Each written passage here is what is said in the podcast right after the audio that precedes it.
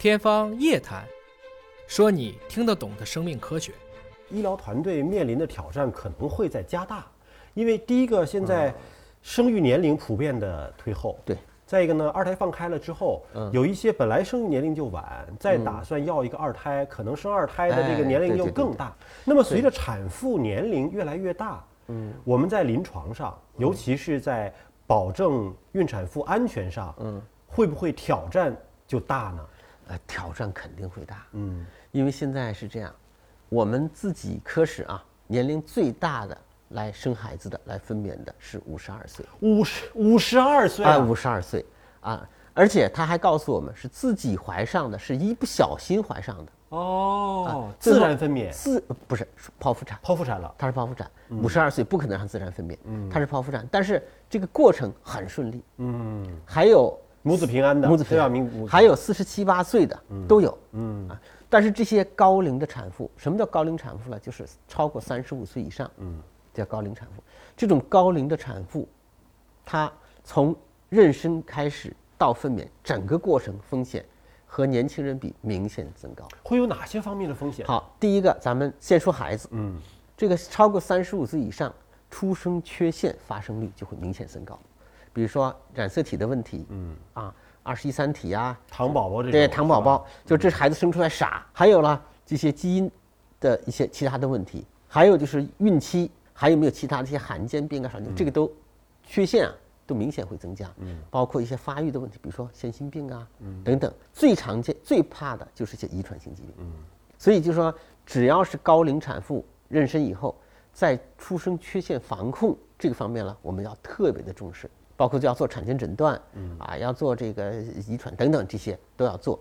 那么现在呢，我们还有了一个更新的方法，是二零一一年以后，也是我们最开始做的，叫无创基因检测，嗯，就是抽取母亲外周血，嗯，来检测筛查这个胎儿呢有没有这个二十一三体啊、十八三体啊这些先天性遗传性疾病。这个好像深圳应该说全国是率先免费的吧？哎，对对对，哎呀，说到这儿啊，我说我们深圳的孕产妇啊。我们深圳的这些家庭啊，要非常的感谢我们深圳的政府，感谢我们的共产党。嗯，因为这个无创基因检测最开始做物价就是从我们这批的。嗯，最开始批的时候呢，是一千五百多块钱一个一例，做一次一千五百多块钱。后来呢，在我们的积极的呼吁下，这个政府补一点，个人出一点，社保出一点，最后呢降到了五百多块钱，五百多块钱。现在呢，有深圳生育保险的。全部从生育保险出，就深圳的孕妇就是免费做这个无创基因检测了。这个无创基因检测它有一个好处，就是说你抽取母亲的外周血，然后做一个检测以后呢，可以很大程度的来推测、来筛查这个胎儿会不会是有染色体的问题。主要是三个常见的染色体，就十八三体、二十一三体和十三三体，可以做一个精准的一个筛查。啊，就给孕妇提供了一个很好的方便，但它也不是说哎所有的出缺陷的，对对，它不全，它只是最常见的，最常见的这几种。实事实上，我们筛查的都是最常见的，而且这几种最常见的，是不是随着孕产妇的年龄增大，风险会增高？增高，对对对，风险会增高。所以呢，这个无创基因检测这是一个检测方法。那么接下来呢，如果真的要诊断，那就一定要羊水穿刺。进行检查这个染色体，所以这个是羊水穿刺了，对很多孕妇来说了，都比较担心，害怕不？还肯定 害怕嘛。你想想，任何一个人，一个妇女怀着一个孕二十几周，然后十六七周让她穿一针进去，都会有担心。所以现在呢，我们还有一个方向，就是我们能不能通过其他的方法，不做这个穿刺，或者用母亲的外周血，或者用其他的方法，还是能够。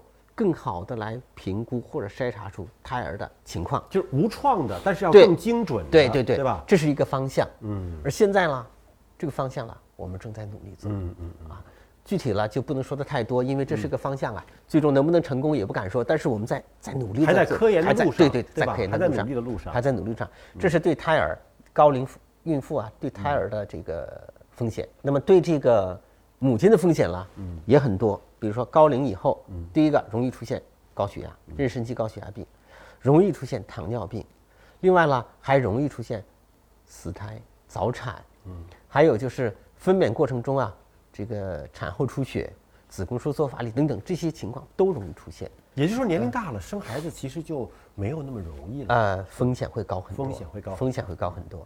我们有时候啊，也不要总看到周围某一个人，刚才我说的五十二岁也可以生，嗯，但是还有很多年龄大的，出了很多很多的问题的，也是有的。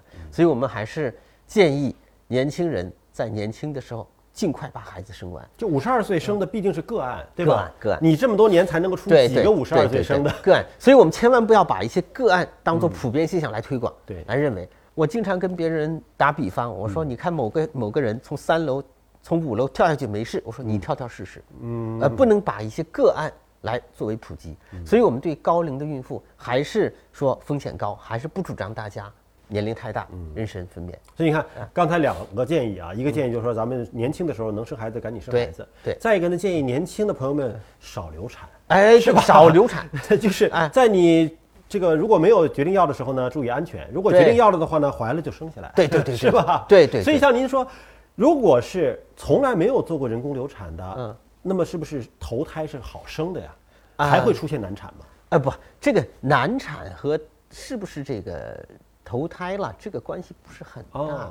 难产是分娩过程中出现的问题。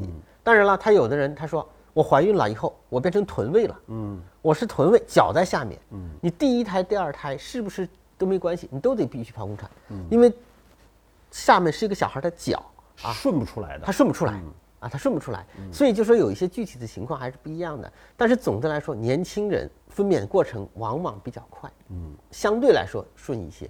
而年纪大的人分娩过程了，往往比较慢、辛苦，而且还容易不成功，容易改剖宫产。那如果是剖宫产呢？年轻的和年纪大的比起来，这个有什么差别吗？啊，剖宫产具体手术过程了，对医生来说是一样的，但是带给的后面的风险是不一样的。比如说年轻人身体素质好，他各方面功能好，他恢复就会快；而年纪大的人，他恢复就会慢。嗯。另外呢，在手术过程中，你比如年轻的人。他出现宫缩乏力呀等等这样一些并发症的机会就相对少一点，而年龄大了肯定就会多一点。而且年龄大了以后，人往往会胖得多。说句这个形象的话，就有的年龄大了以后一胖，肚皮都，嗯啊，有时候切口愈合呀等等都是一些问题。那你们下刀是不是也不好下？哎，脂肪如果这么厚，你要切几刀才能切切到底啊？啊，所以呀，就是怀孕以后啊，千万不要把自己搞得太胖。嗯啊，我们主张了要控制好饮食。这个体重呢，要在一个合适的增长范围内，嗯，争取让你的这个孩子啊长得很精干，小孩不要虚胖，自己也不要虚胖，嗯。啊，控制好体重，这个非常重要，嗯，如果体重控制不好，一些并发症，高血压、糖尿病都可能会出现。